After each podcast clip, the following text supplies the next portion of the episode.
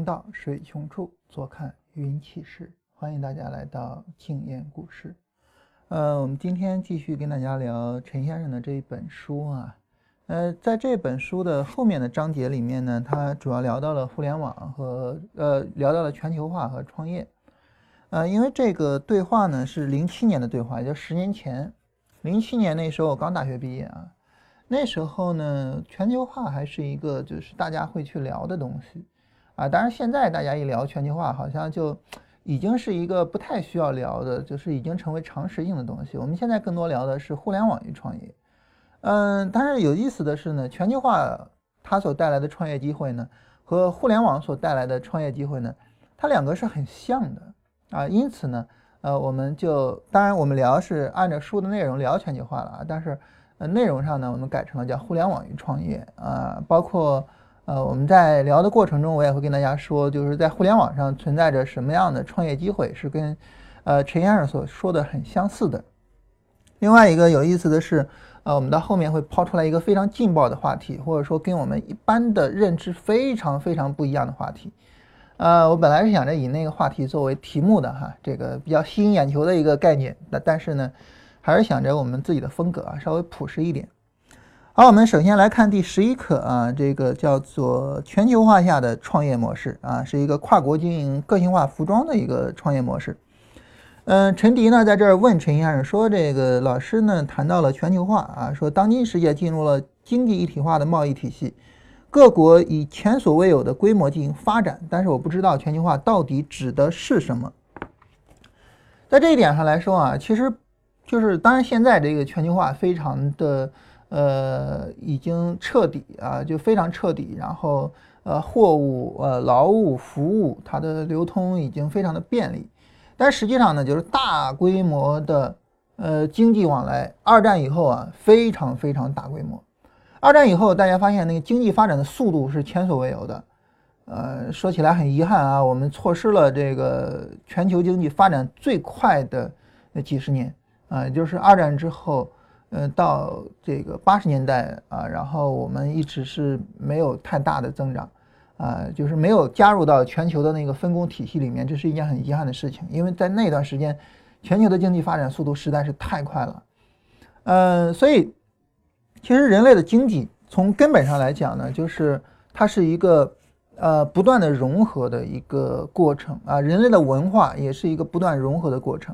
当然，这个融合呢，它到最终的那个点上，就是彻底实现全球化啊，也就所谓的这个地球村的概念啊。所以现在呢，有一些历史学家呢，他们在研究历史学的时候呢，就以融合为概念，嗯，去研究，然后呢，也形成了一本科普性的著作啊。大家有兴趣的话呢，可以去了解一下，就这一本，呃，叫做《大历史》啊，《大历史》这本书，呃，美国的这个。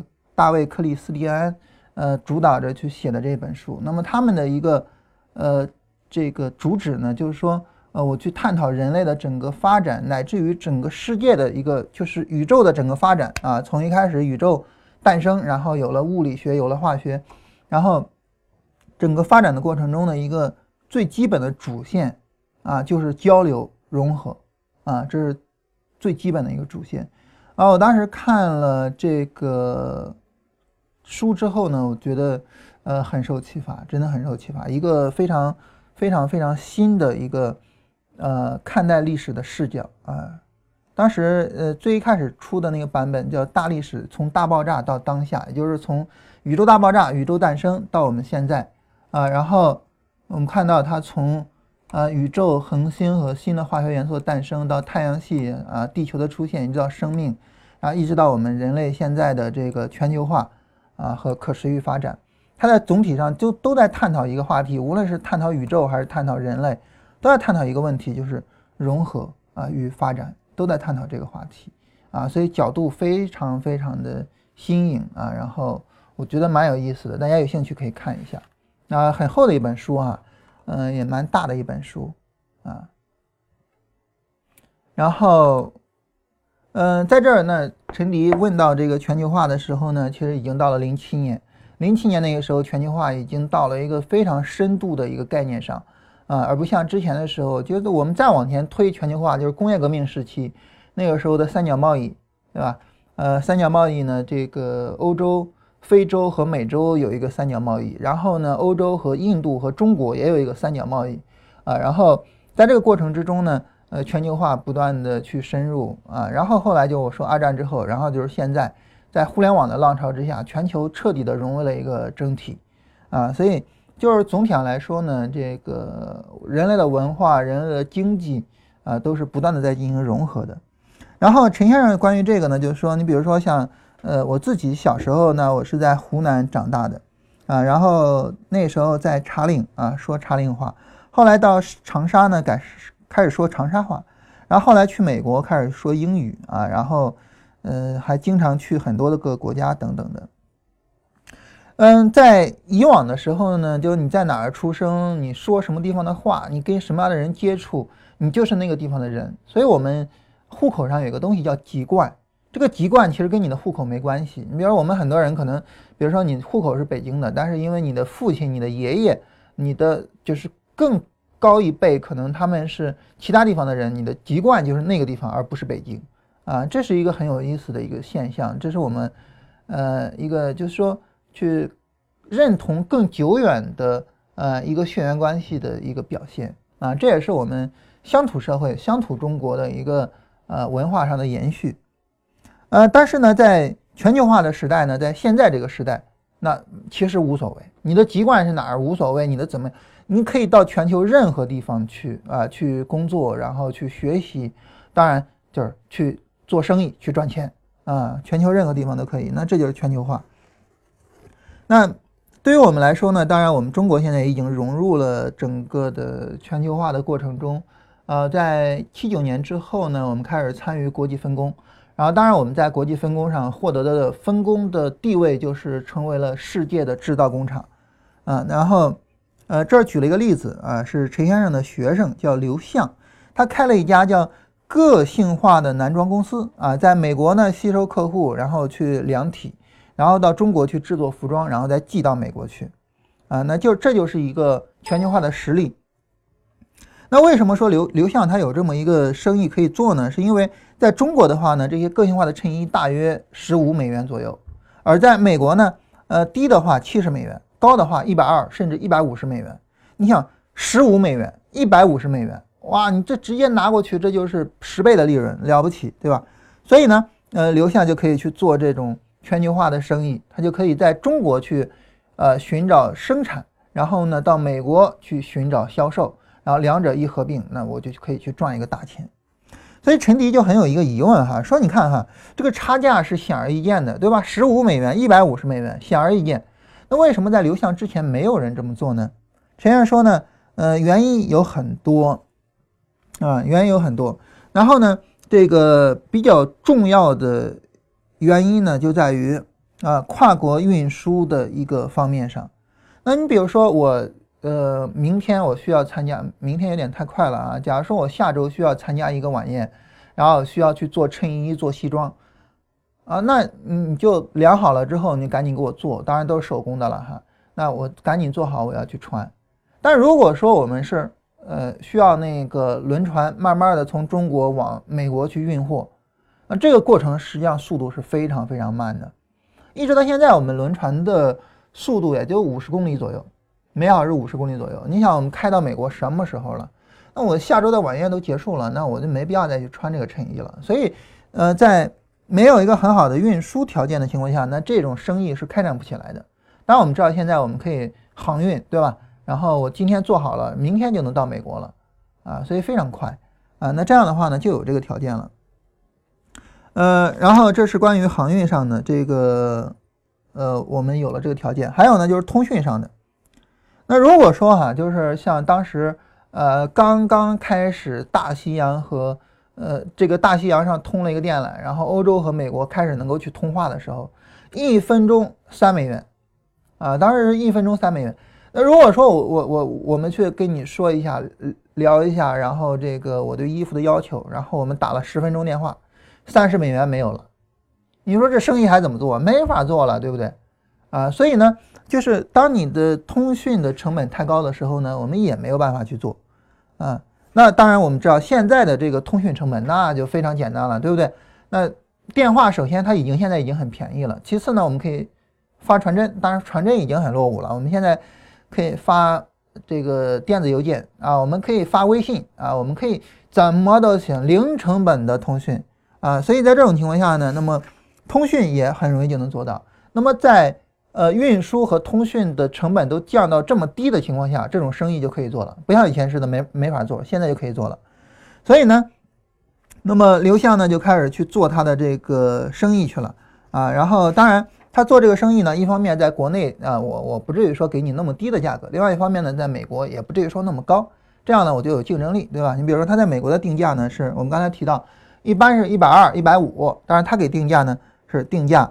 是五十到五十五，啊，这是做了市场营销之后发现这个，呃，如果说超过七十美元，这个时候定价可能就会有问题，所以呢，就干脆就是价钱低一点啊，然后呢，我扩大市场规模，然后，呃，我尽可能的怎么样呢？尽可能的我要让美国的中等收入的每一个人都能买得起啊量身定做的衣服，不像以前似的，只有高收入的人才能买得到，所以这是流向的这个商业模式啊！我们一听这个目标啊，有这个这个目标很像很很多互联网企业提的口号，对不对？啊，然后我们的目标是让中国的什么所有的家庭或者然后都怎么怎么怎么样啊？这个很多人会提这样一个目标。所以在陈先生在探讨流向这个呃商业模式的时候，或者说这个商业案例的时候，我们会发现呢，呃，陈先生就认为说呢，在以前的时候呢，有很多的生意其实你能够看得到，但是呢。你做不了啊，你做不了，因为条件所限。你比如说一个很有意思的事情，就是，呃，你像那个明末李自成造反，对吧？然后最终明朝，最终呢这个明朝覆灭。那你说陕西干旱了，农民要造反，皇帝难道就不想着把江南多余的粮食给运到陕西去吗？他当然也想。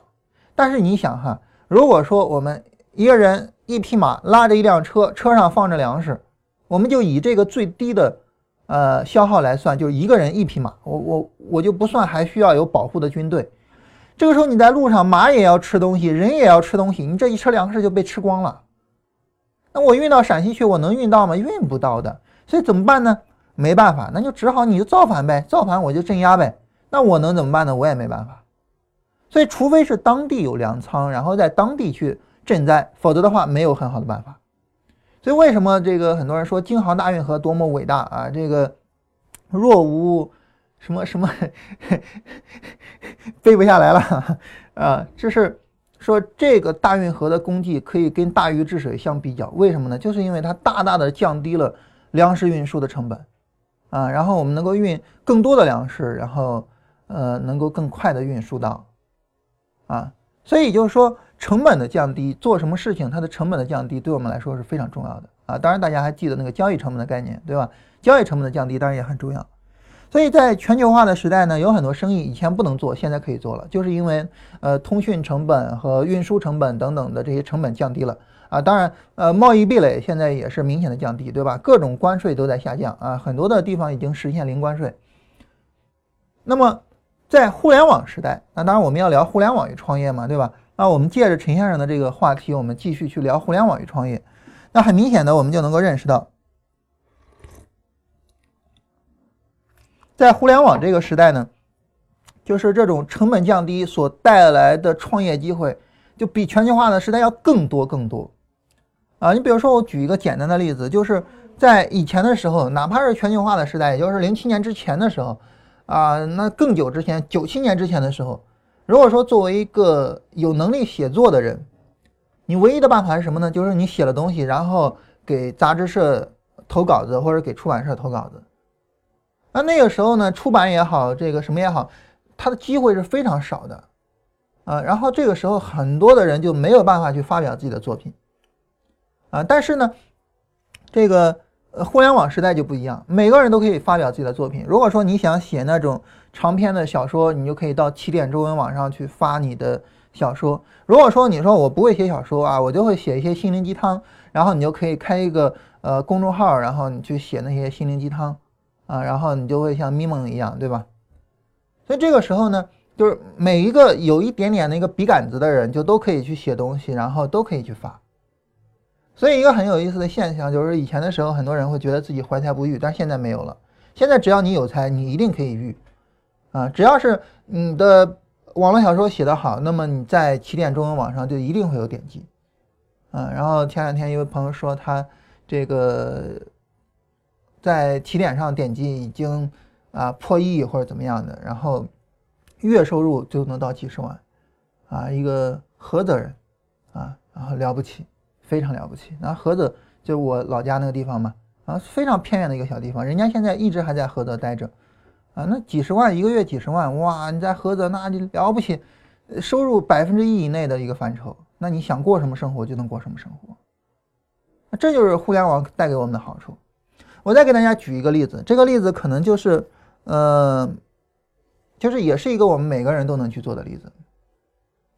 这个例子有两个极端啊，我首先我先说一个极端。这个极端是谁呢？就是我爱人。然后呢，这个我爱人他一直没有上班嘛，然后就在家里面。在家里面呢，因为他自己嗯以前是嗯工作是做奶粉方面的，所以认识很多家长。然后呢，后来他也在学校里面去上过一段时间班，然后去给人教学，就在我孩子上学那学校上过一段时间班，然后所以也能给人教东西。啊，总之吧，就是他身边有一群妈妈啊，然后大家一块儿瞎聊闲侃。然后这一次呢，大家知道那个那个马云爸爸出了一个什么东西呢？就是马云爸爸突然发现呢，哎，说这个实体店、零售店，大家去消费的时候啊，一般掏出手机来刷什么呢？刷微信。那怎么没有人刷支付宝呢？啊，这个微信现在的在线下的占有量已经到了百分之六十多，百分之七十，啊，那么为什么不刷支付宝呢？因为按道理来说，你支付宝上钱更多啊。我觉得一个原因是因为支付宝上钱更多，所以我不敢刷。我那微信上几千块钱无所谓嘛，我刷微信，啊。然后马云爸爸做了个什么政策呢？就比如说，你可以生成一个二维码，然后别人扫你的二维码，然后扫了之后呢，他就能够得到一个线下支付的红包。线下支付使用支付宝支付呢，他就可以用那个红包去支付啊，比如说一毛钱或者一块钱或者十块钱，然后当然在他支付的时候呢，马上你就能够收到一份奖金，就是你对于推广啊支付宝的线下的付费起到贡献了吗？因为他扫你的二维码得到的那个红包，所以这个时候呢，你就能够得到一份奖金，就这么一个事儿啊，马云爸爸就搞了这么一事儿啊，就是为了推广。支付宝的这个线下支付，那我爱人一看，哎，说这是一商机啊，然后就把他的那个支付宝的二维码各地方去发啊，说你你看哈，你们去线下去消费去啊，那个超市里面呢，他也会贴出来这个二维码让你扫，你扫超市的也是扫，你扫我的也是扫，对吧？你反正得扫一个人的二维码，你才能得红包吧？嗯，得了红包你才能够这个使用红包去去去付费吧？扫谁的都是扫，你干嘛扫他们的呢？对吧？那那些线下店的你又不认识，你扫我的多好呀！我你是认识的吗？所以呢，大量的妈妈呢就开始给他去扫，结果你猜怎么着？一天啊几千块钱啊，多的时候一天几千块钱，哇！我真是太吃惊了。我说这怎么可能啊？啊，他说这个其实就是你传的人比较多啊，传的人比较多，然后就是大家扫，然后大家去付费，大家怎么样？你想。他们有些人，比如说上班的时候，中午可能去，呃，什么那些超市里面去买个饭盒啊，买买个饭盒，买个买个盒饭呀，然后那个去买杯奶茶呀，然后下午下班的时候可能去买一下，他一天就有可能要扫好几次，就一个人一天可能就要扫好几次，说这个量其实是很很很很很大的，啊，然后呢，这种情况下就是你少的时候一天几百块。多的时候呢，一天几千块，那就了不起。当然，这个后来这个活动就没了嘛。然后现在这个活动呢又开始有了，而且呢力度更大，所以他现在又开始活动啊。他说：“你们这公众号你们也可以弄啊。”嗯，我说这公众号我们就不弄了啊，这个有点，嗯，跟我们干的事儿有点不太搭啊，所以我们就不弄了。那后来我就在身边朋友跟身边朋友说哈，我说你们要是谁弄公众号的或者什么的，你们可以搞一下呀。啊，啊我觉得这风风火火搞得也不错啊，这个搞了这么多天下来哈，这怎么也有一两万吧？啊，当然具体多少钱我也不知道哈，我也没多问他，就是怎么也得有一两万吧？你这一两万就是孩子奶粉钱就出来了嘛。我说你们也搞一搞，啊，结果这个他们就开始说哈，就说这是我们已经在搞了啊，然后呢，就有一些人这个公众号人比较多的哈，那了不起啊，一个月不是一个月，一天就正儿八经的，就是最低都有上千的收入啊，比我老婆那个要高得多了，然后最厉害的一个，所以我就说另外一个极端哈，我我爱人他那属于是一个极端，就是他那属于是。搞这事儿的人里边比较少的啊，因为他也就是一些妈妈呀或者怎么样的啊，所以他呢挣的钱是比较少的。正儿八经搞这事儿的人，整个这个活动期下来几十万，整个活动期下来几十万，我的妈呀，吓我一跳，太不可思议了，怎么做到的呀？嗯，他就这么一事儿，就这个事儿，它其实是一个非常简单的事情。其实关键看呢，第一就是你身边有没有积累起来人。第二呢，就是看你有没有能够去抓住商机的这种视角。当然，第二件事情是最重要的。如果说你有能够抓住商机的视角，其实你就平常你就去积累人嘛，积累人你就把他们在那儿放着，这些人在那儿放着，反正也无所谓嘛。然后呢，什么时候有这种机会了，这种机会，这种机会好到什么程度呢？好到对支付宝是有好处的，因为支付宝呢，它能够去推广它的线下的这个使用。对于商店是有好处的，因为它卖货嘛，挣钱嘛。那对于提供二维码的人是有好处的，你挣钱嘛。对于扫二维码的人也有好处，你省钱嘛。就是对于所有人都有好处，就这样的机会其实比较少。大部分的机会不至于说对所有人都有好处，但是正因为这个事儿对所有人都有好处，所以你一旦开始去干这事儿了，一旦往所有群里面去发你的二维码了，这个时候你挣钱就比那个什么要多得多啊。就比其他的那些事情要多得多啊，所以这个事儿呢，这个带来的这个赚的钱就会比较多。但是其他的事儿，即便是赚的钱没有这么多，但你也可以搞啊，只要是你身边积累起来这么多的人，你就可以去弄啊。而且这种钱又不是像那种，比如说是那个饿了么刷单啊、滴滴刷单那样，呃，就是欺骗人的行为，这是一个堂堂正正的行为，堂堂正正的你在帮支付宝做推广。啊，所以这是一个特别特别好的事情。但是如果说，比如说你能有一个笔杆子啊，然后呢，你能通过你的公众号积累起来一些人，哪怕就像我爱人那样呢，就是因为你自己有孩子，然后呢，你这个做过奶粉，然后这个教过学啊，然后身边积累了一大群的妈妈，哪怕像他那样，就利用自己的一点点的优势，身边积累起来一群妈妈，那你都有可能会利用这些机会去挣钱。所以在互联网上呢，因为我们的成本更低，你成本低到了，你只需要时间成本，啊，因为互联网上的机会更多啊。你像马云搞这么一活动，这个活动就是莫名其妙蹦出来的一个机会啊。只要你有这个嗅觉，只要你有这种敏锐，你就可以利用它去挣钱，少则一天几百块，多则一天几千块、上万块，甚至更多。啊，你想整个活动期，当然我也不知道活动期有多长啊，因为这事儿我也没关注。整个活动期间，人一下挣了几十万呀，怎么挣的呀？对吧？所以我觉得呢，就是在这个里边呢，就是在互联网这个概念里面，因为它的成本更低，所以呢，它的创业机会更多。啊，只要是嗯有这个心，你就能够去啊做这个事情。所以我们以前跟大家聊创业。啊，就是说靠事儿去挣钱，而不是靠人去挣钱，呃，不是靠自己拼了命的去劳动去挣钱。那怎么靠事儿挣钱呢？就是你能够在出现这些机会的时候，然后你能这么去做，你能想到了，然后你能直接去做，这个就很重要啊。所以从这个例子啊，我觉得也能给大家呃回复一个疑问，就是很多人都觉得很奇怪，说。有了孩子之后是我在家带孩子啊，这个大家都觉得太可惜了啊。说你怎么能在家带孩子呢？你这个在家带孩子太浪费才华了啊。说幸好这个几年前啊，你爱人辞职了，然后换你出来打拼，然后他在家带孩子。当然，通过这个例子，大家就能发现为什么先是他在外面打拼呢？就是因为他的头脑比我要活得多得多啊。他其实这种商业的敏锐感其实要比我强得多。包括他跟我说了这事儿之后，我都不同意。我说，嗯我们不干啊。然后最终我们也没挣这钱啊。但是我就说这么一个事情，就是，呃，在互联网的时代，你想要去挣钱，总能挣得到。如果说在这个时代里面你没有挣着钱，嗯，如果在这个时代里面你没有挣着钱，那么没有别的原因，就你自己的原因啊，一定是因为你自己的原因。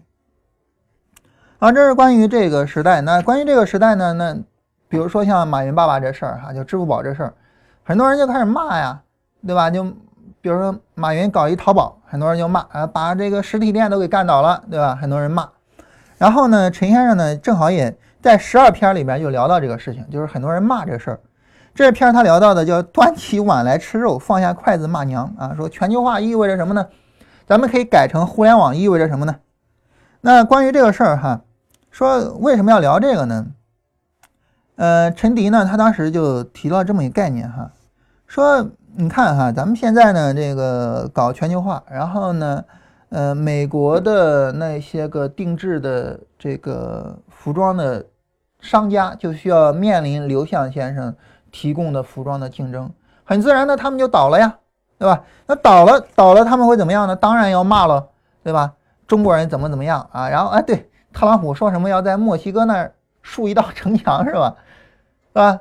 不希望你们这些人进来啊！我不希望全球化，我希望我们美国人就我们自己待着啊！那当然，你比如说那排外的，这咱们国内也有啊，咱们国内这种地域歧视的排外，对吧？嗯，那也有啊。那这个概念是一个什么概念呢？这个概念呢，就是说，呃，就是当我们在搞全球化的时候呢。其实我们是获得了好处的。你比如说，美国人他们能够以更低的价格来拿到我们中国人的衬衣穿身上，当然跟以前质量是一样的啊。所以对于他们来说呢，他们其实是能够有更好的机会的啊，去拿到更便宜的货物。但是他们为什么要骂呢？为什么要骂呢？因为穿衣服的这个人哈，他是不会去发他的声音的，但是丢了工作的人会去发他的声音，对吧？你说我穿个衣服，那中国的、美国的呢？其实我不是太关心，啊，我也不会因为说我能够穿到更便宜的衣服，我就去支持啊中国人的衣服进入到美国来。但是我因为中国人的衣服进入到美国，我丢了工作的人，那我就是切肤之痛啊！那我当然我要去骂喽，啊，所以呢就会有很多这种骂的声音啊，就会有很多这种骂的声音。但是这种骂的声音当然不只是美国有，那中国也有，任何地方也有，对吧？你比如说像因为这个淘宝火起来啊，所以很多人就骂呀，说把实体店给干倒了，诸如此类的。但是说白了，为什么淘宝能把你实体店干倒呢？不就是因为你实体店效率低吗？那你实体店的效率低，我为什么要一直留着你呢？如果说市场经济，市场先生他是一个活生生的人的话，你可以去问市场先生，你说这些人有必要留着吗？市场先生就会告诉你没有必要，因为市场需要不断的提升它的效率。所以从这个意义上来讲呢，就是当我们去考虑，啊，这个无论是因为全球化而导致的，呃，这种全球性的竞争，还是因为呃这种呃互联网所带来的竞争的加剧，我们在讨论的时候呢，我们不能够光听那些发声音的人啊，就是那些呃失业的、那些破产的，或者是那些干不下店的人，他们发的声音，我们也要听听那些没有发声音的人。就是那些穿衬衣的人，那些以更便宜的价格买到更好的货物的人，他们的心声。当然，他们可能并不怎么出来说话啊。我不会因为我在淘宝上买到一个好东西，我就到处炫耀，到处给去跟人讲。但是，我们应该听到他们的声音，我们应该认识到，市场经济最重要的就是效率啊。我们在高中的时候，记得高中政治专门有这个题。说我们现在搞经济，呃，市场经济改革，那时候是两千年，我上高中，啊，我们搞市场经济改革最重要什么呢？叫做效率第一，公平第二，最重要的就是效率吗？那市场经济就是这样啊，啊，所以这其实是一个很正常的事情，而且呢，有一个很有意思的是在哪儿呢？很有意思的是在于，呃，首先第一点，就是我们其实没有想过，当我们从事的这个低效率的事情。啊，被淘宝也好，被什么也好干掉了，这其实是一件好事儿。为什么说这其实是一件好事儿呢？原因在于它逼着我们去找新的出路，而当我们去找新的出路的时候呢，我们一定是去找那些高效率的事情，而当我们去找这些高效率的事情的时候，啊，那么很自然而然的，那么我们就能够去赚到更多的钱，啊，很自然而然的我们就能够赚到更多钱。所以呢，就是说这其实是一件很好的事情，啊，这其实是一件很好的事情。所以，首先对于他们来说呢，这也不是一件坏事儿。还有一点值得一提的呢，就是我们啊，无论是因为呃政治这个高中学政治的影响，还是因为什么影响啊，我们总是认为只有劳动才创造价值，然后呢，这个不做劳动呢就不创造价值。但是其实不是这样子的，价值这个东西呢，它当然是由最后生产出来产品，这个产品被人使用而最终带来的。但是呢，整个围绕着它的。原材料的供给、它的生产、它的销售啊，当然还有物流啊，整个全过程的所有的工作人员、所有的资金、所有的呃生产原料都起到了创造价值的作用，不仅仅是那一个劳动者啊。那就好比说，呃，对于我们来说呢，假如说哈，我们是饿了么送外卖的，我们会觉得呢，那送外卖的快递员他当然是。呃，很辛苦的，然后他当然创造了劳动，但是呢，饿了么那个 A P P 的那个就是研发人员，他们不创造劳动，他们不创造价值吗？他们也创造价值，对吧？饿了么的那个投资者，啊，我就我给饿了么投钱的人，我尽管完全没有参与劳动，我既没有写 A P P，我也没有送货，我也没有怎么样，我不创造价值吗？我当然创造价值了，没有我连饿了么都不存在呀，对吧？所以就是。关于一个生意的方方面面，都对这个生意创造的价值有意义。我们应该理解这一点。当我们理解了这一点之后呢，我觉得至少有一点，就是我们可能不会去骂淘宝了。为什么呢？因为我们总是去想说呢，淘宝它毁掉了线下的实体店，或者是怎么样。但是我们想，那线下卖衣服的实体店是实体店，那制衣厂不是实体店吗？那种棉花的不是实体店吗？那种棉花的人生产出来棉花，然后到织布厂，然后去织了布，然后到制衣厂生产出来衣服，然后这个衣服通过淘宝卖掉。难道前面这一连串他们不是实体吗？他们也是实体啊，不只是那个在线下卖衣服的店是实体啊。所以，当我们考虑究竟淘宝是促进了实体经济还是摧毁了实体经济的时候，我们的眼光不要那么狭窄。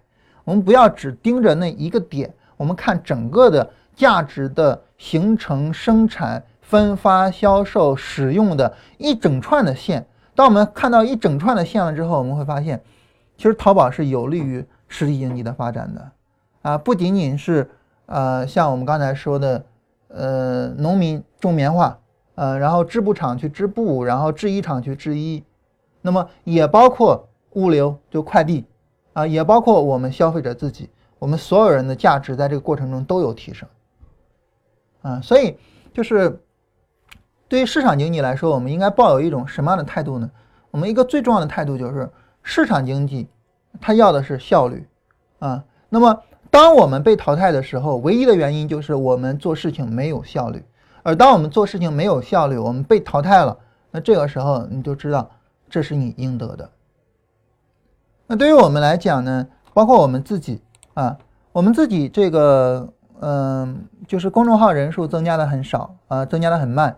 但是我们知道这是我们应得的，因为我们追求的就是我希望来一个人就是一个认真去学习的人，而不希望说那来一个要股票的，来一个怎么样的。我宁愿人增加的少，增加的慢，这是我们应得的。每个人得到的都是他应得的，我们应该有这种意识。啊，这是我们聊关于互联网与创业的第二个方面，然后第三个方面就是下一课啊，我们这个聊的速度比较快一点哈。下一课有意思了哈，下一课就是我本来想的今天的最重要的一个概念啊，本来想以这个作为标题的，后来觉得这个有点太太毁三观啊，所以就没有以这个为标题。这篇说了什么呢？这一篇说了一个人的创业故事啊，是叫杰克，杰克在中国创业的故事。那么关于这一篇的主题啊，我想有一个什么样的主题呢？就是本来想作为题目的哈，就是叫忘掉你的初心。因为我们很多人讲都是不忘初心，对吧？然后叫什么来着？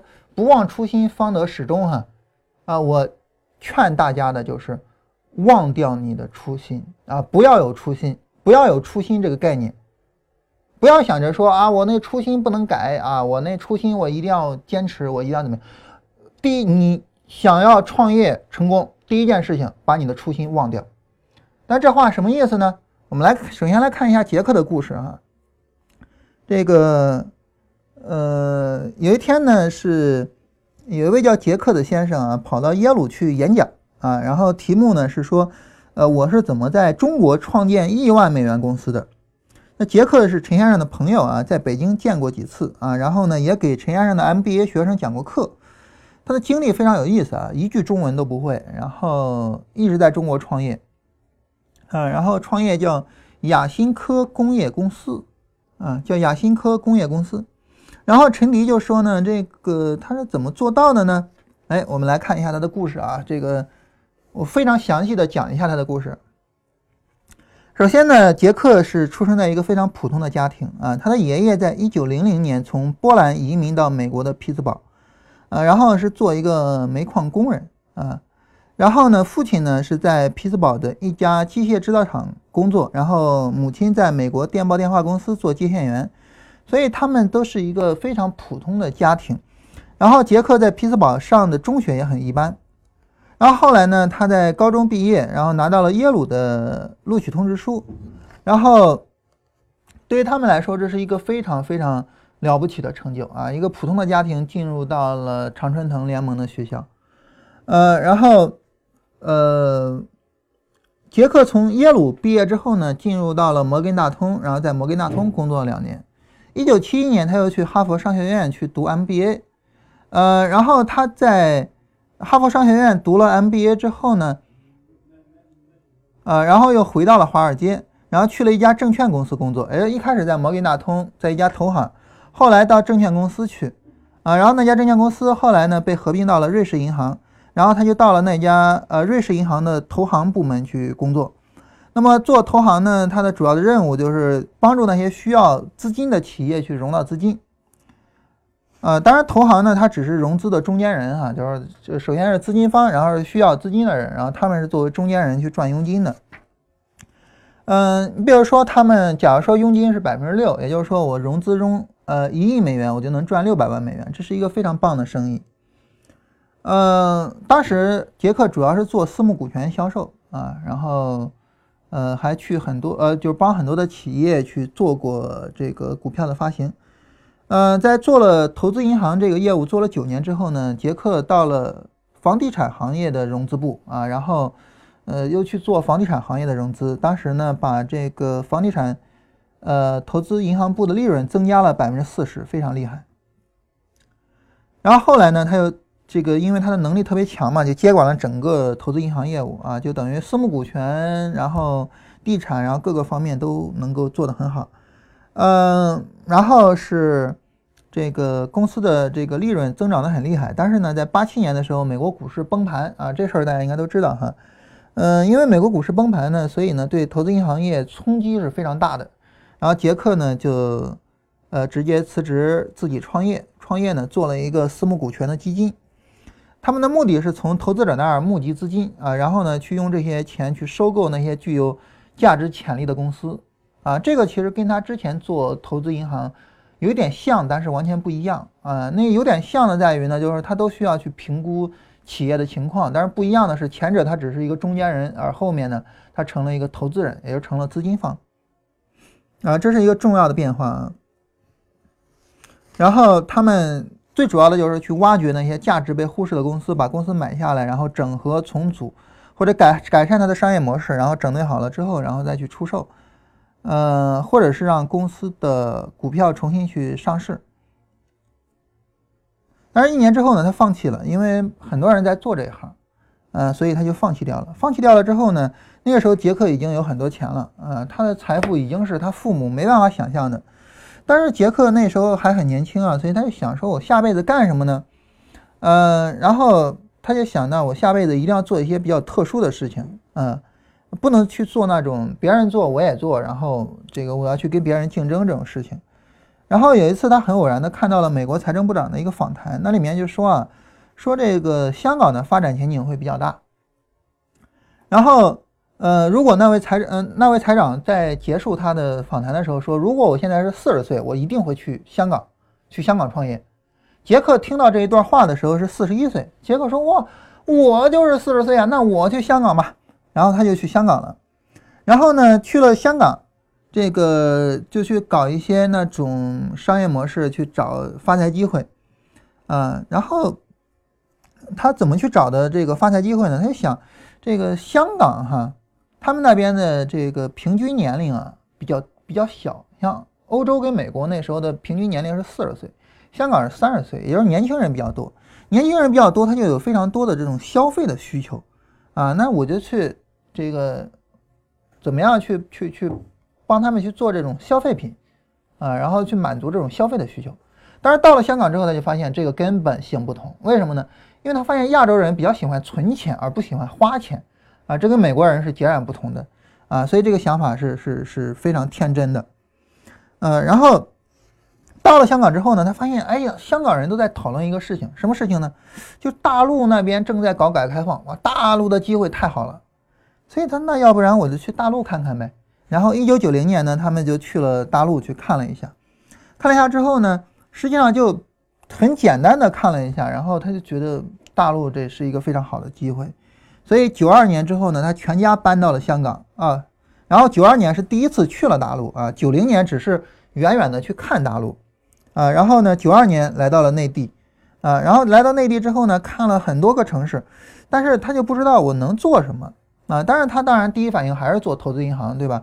因为他的强项就是他能找资金啊，然后呢，他能够去发现有价值的企业，而中国呢又缺少资金啊，所以呢，这个杰克呢他就说我可以去做一个这种投资银行的东西，但是很明显的就是，他还是觉得说这个就是这是我以前做熟了的，然后呃它的弊端我也清楚，而它的弊端我又没办法去规避啊，所以这个。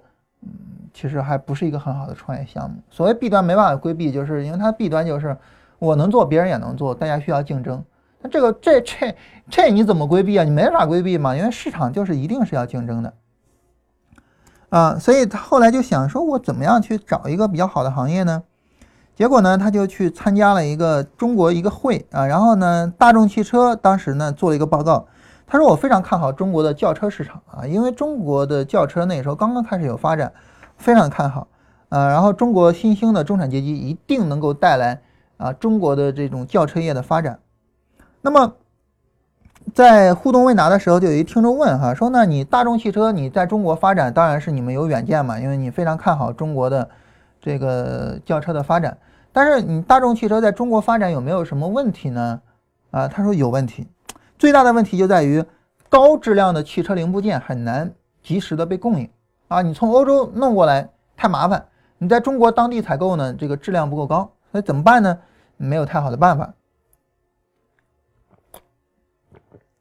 杰克一听哈，哎，那我可以来呀，我可以干这个呀。所以呢，他就开始去做中国汽车的呃零部件的行业，呃，然后最后。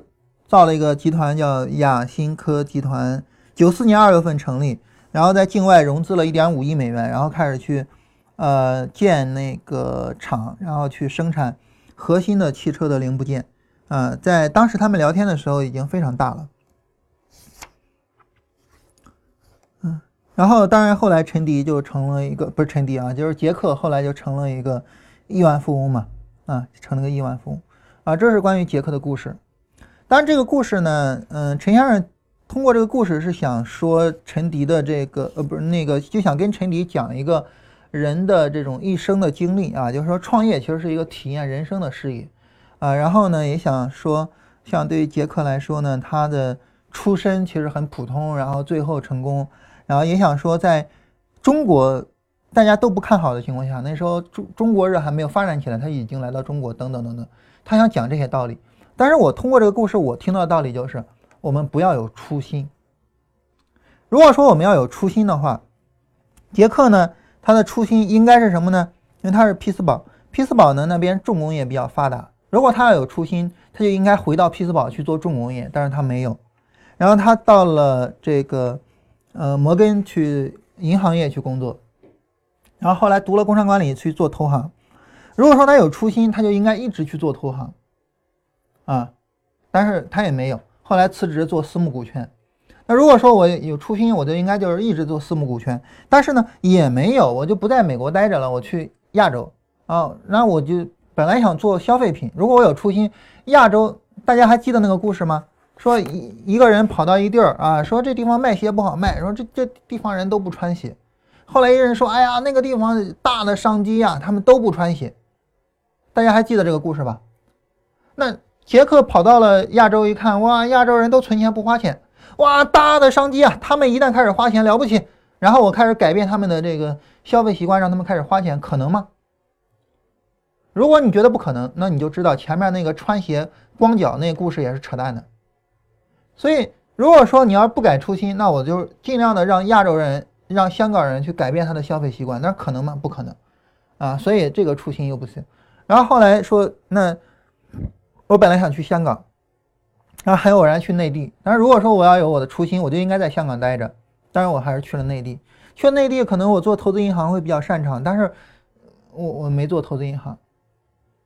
所以你看杰克的这一生，他的整个的人生经历的不断的调整，不断的调整，不断调整，啊，然后最后终于找到了他的呃就是比较擅长的事业，然后去做了他比较擅长的事业，啊，然后把这个做得很好，然后成了一个亿万富翁。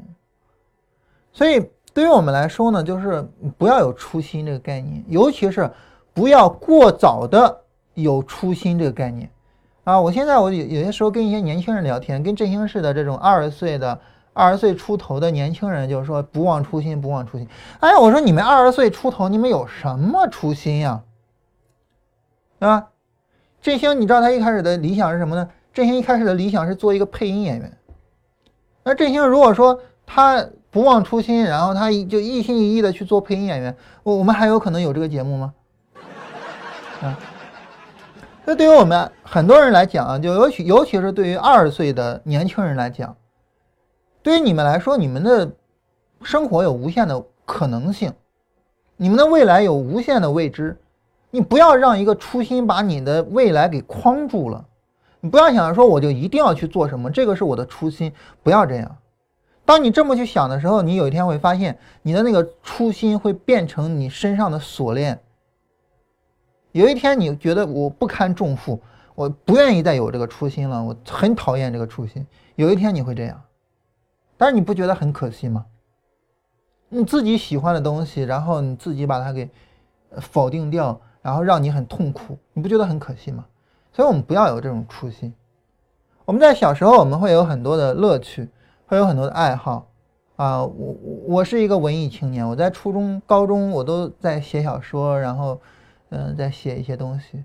我读大学的时候，然后我报考我非常喜欢的一所大学的汉语言文学专业，然后差了五分没有被录取，然后后来调剂到一个普通的高校，然后随便调剂嘛，然后就到了那所高校里面分数最高的专业，就是经济学，然后从此之后开始做经济学。那如果说我不忘初心呢？那我就应该学着经济学，我也一边创作小说。但是我没有，我学了经济学之后，那我觉得我既然要学，我就把经济学学好它。所以我学经济学，学经济学，我就想，经济学里面最容易挣钱的是什么呢？当然就拿着经济学的知识去做股票了，啊，对吧？这是最容易挣钱的。所以我就开始做股票。然后做了股票之后呢，就零七年那个时候，呃，熊市来了，我觉得熊市来了怎么办呢？做外汇去。啊，做了外汇之后呢，就外汇资金进出境很麻烦，怎么办呢？做期货去。然后做了期货之后，现在遇到了资金容量的问题，怎么办呢？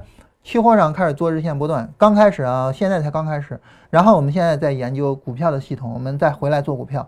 我转了一大圈，我从股票到外汇，从外汇到期货，从期货现在又回到股票。我们现在在研究股票的系统啊，我又回到股票。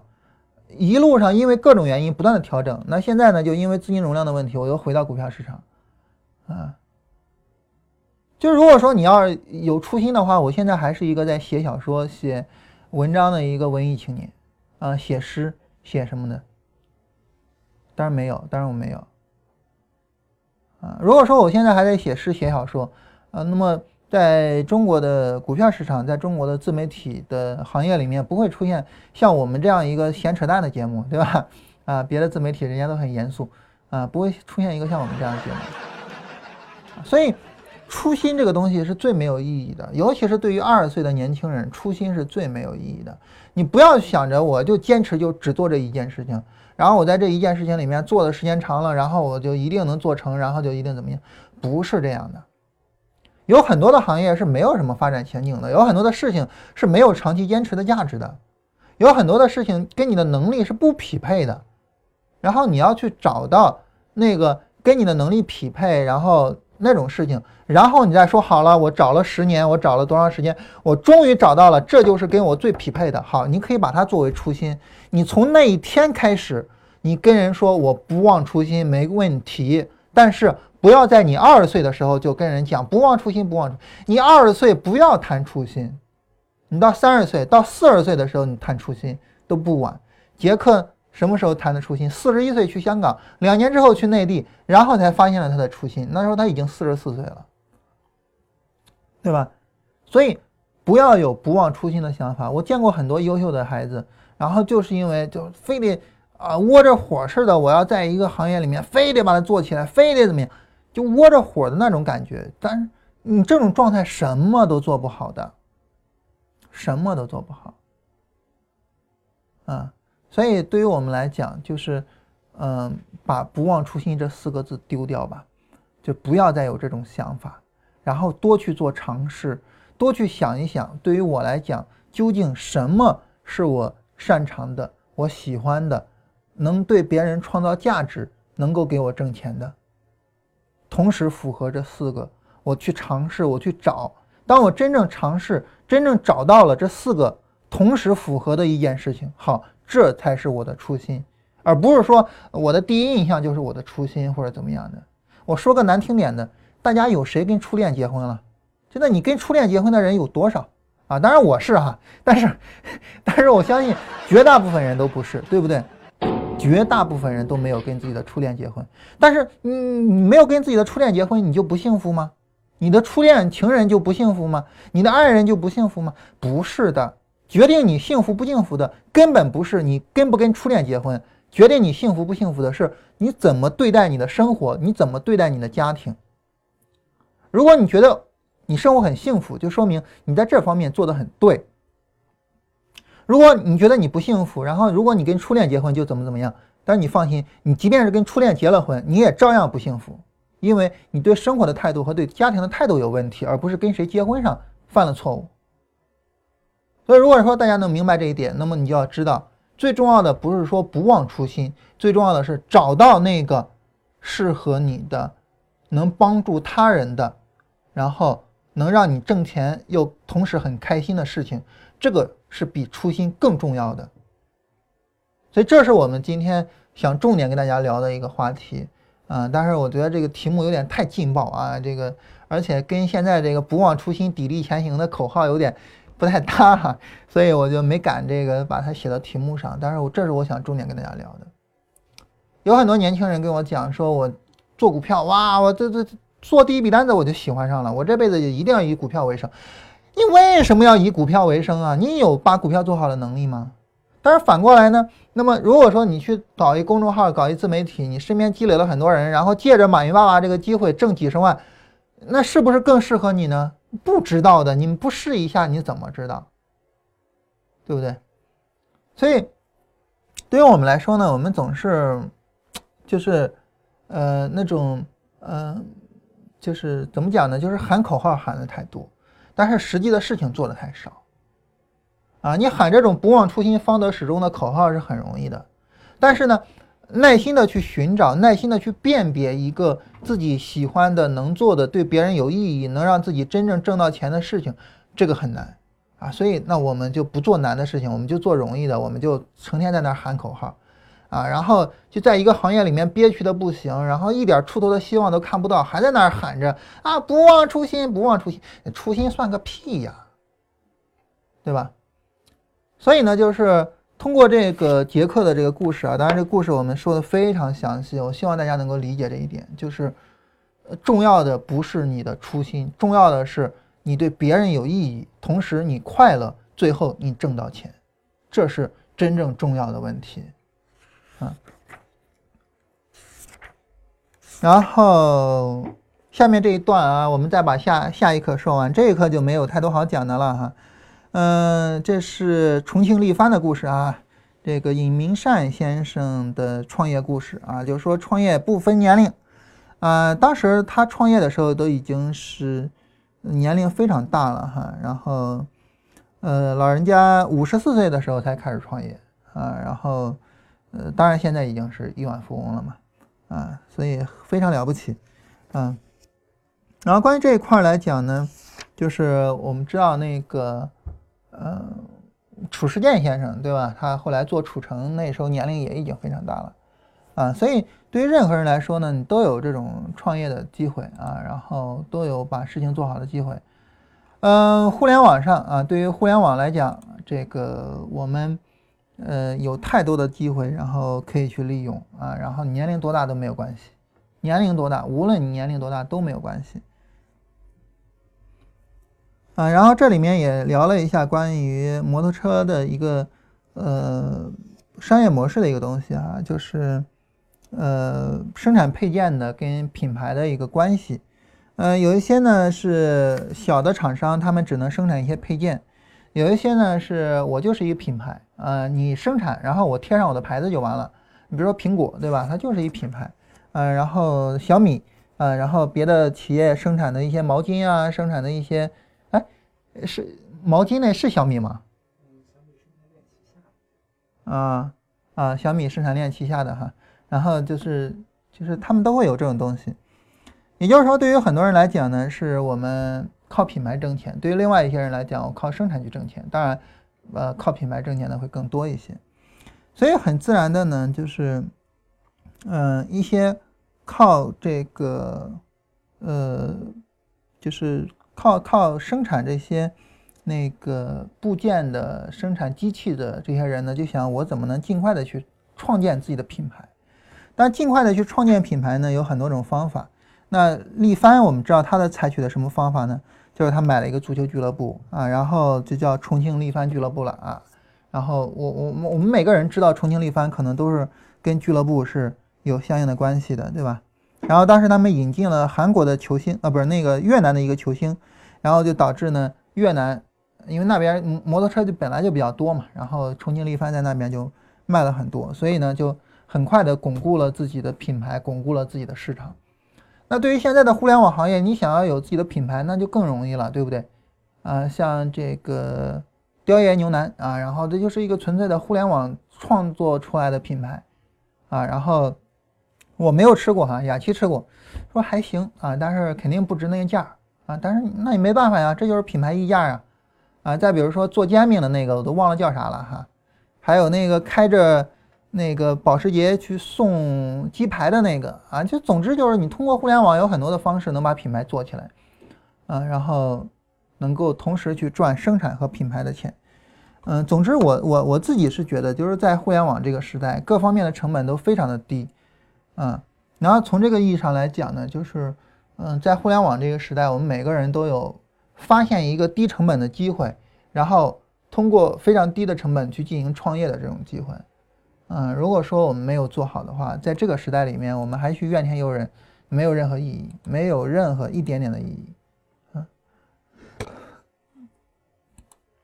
我们来看一下大家的问题啊。嗯，然后走西门大叔说这个不要提，呃，这个这个忘初心啥的啊。我刚才说了啊，就是他们之间是一个辩证关系，就是。当你找到了那件事儿之后，你就可以提了啊！我不忘初心，我就把这件事儿做好啊。比如说，我跟振兴，我们开始做了这个自媒体之后，尽管现在没人看我们的自媒体或者怎么样，那我就不忘初心啊。然后我跟振兴，我们不忘初心，我们坚持把它做下去。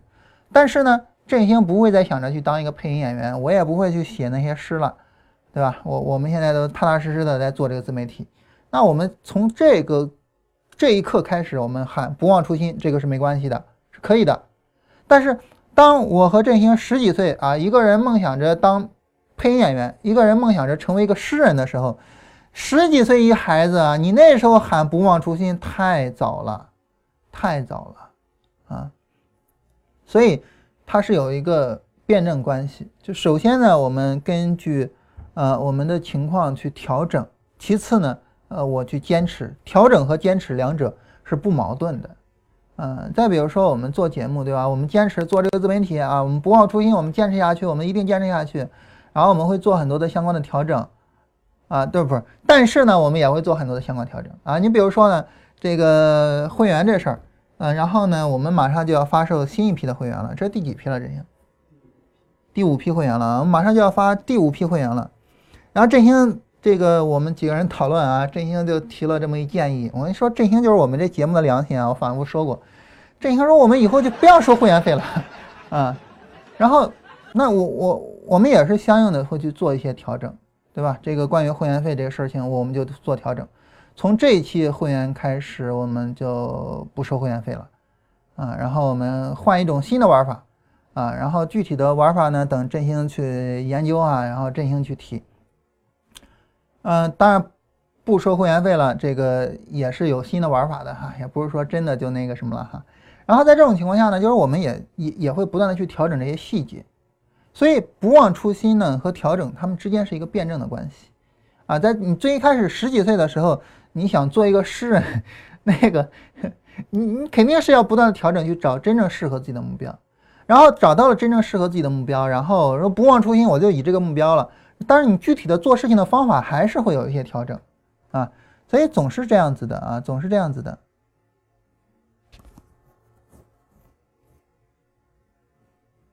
啊，所以大概大概就这么一个概念嘛，哈。然后说讲一下五月二十一号为什么不是做单区间啊？现在是做单区间，区别是什么？哎，当然五月二十一号不是做单区间，五月二十一号不是做单区间。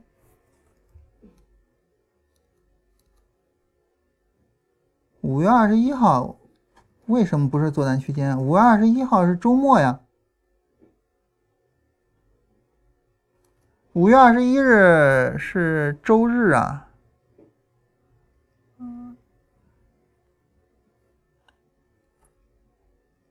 而且这个肯定在做单区间里面啊。这肯定在做单区间里面啊。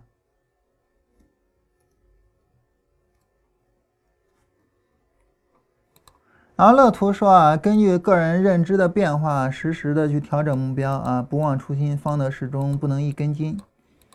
嗯，我我我我大概说的也是这个意思啊，所以我我我我我不是在这个这个呃说这主题不对啊，这主题是对的，但是呢，对于一个二十来岁的年轻人，不要这么去思考问题啊，一个二十来岁的年轻人不要这么去想问题，哪怕是我四十岁的年轻人啊，五十岁的年轻人。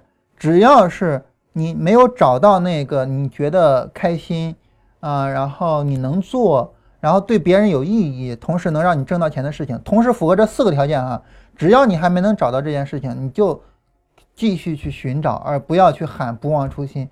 这个时候喊不忘初心对你没有任何意义，你只有找到这个事情对你才有意义。然后你找到这个事情之后，你就可以喊不忘初心了啊。当然有一些人呢，可能很早就找到这个事情了。你比如说韩寒。那时候上着初中就退学了吧？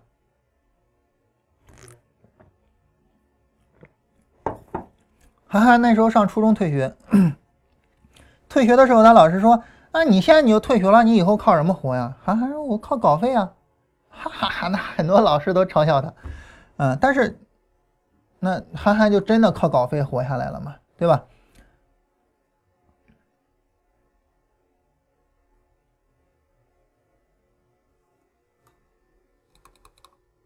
五月二十一日视频来讲，什么都不要做。这个我实在没有印象了啊，这个时间太久了。五月二十一号到现在都半年多了。因为咱直播啊，这个有点怎么说呢？这个闲扯居多啊。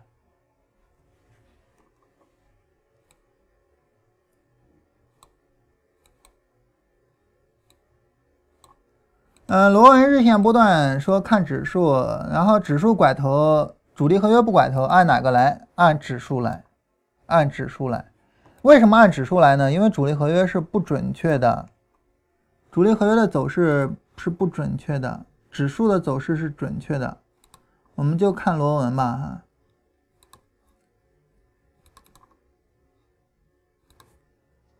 我们看这是螺纹的指数，它是非常连续的，所以它是它是准确的。但是呢？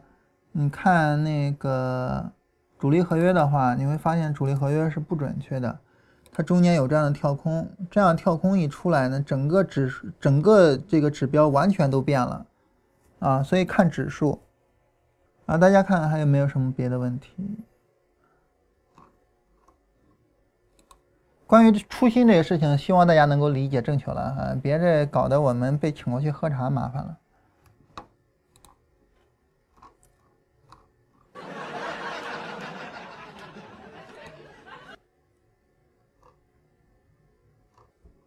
好，大家没有什么问题的话，我们今天就到这儿。然后后面的话，我这周的时间可能会不太确定。啊，我现在可以确定的是，周四是一定没办法做直播的，周四需要去医院。但是没有办法确定的是，我其他的什么时候需要去医院，但是肯定是要去的。嗯，有可能的话，明天就没办法直播。我当然我我不确定啊，这个因为要等医生给我约。呃，就是医生说他什么时候有时间啊，所以这个我不太确定。但是周四是一定要停一天的啊，这个跟大家说一下。嗯，好，那我们今天就到这儿吧。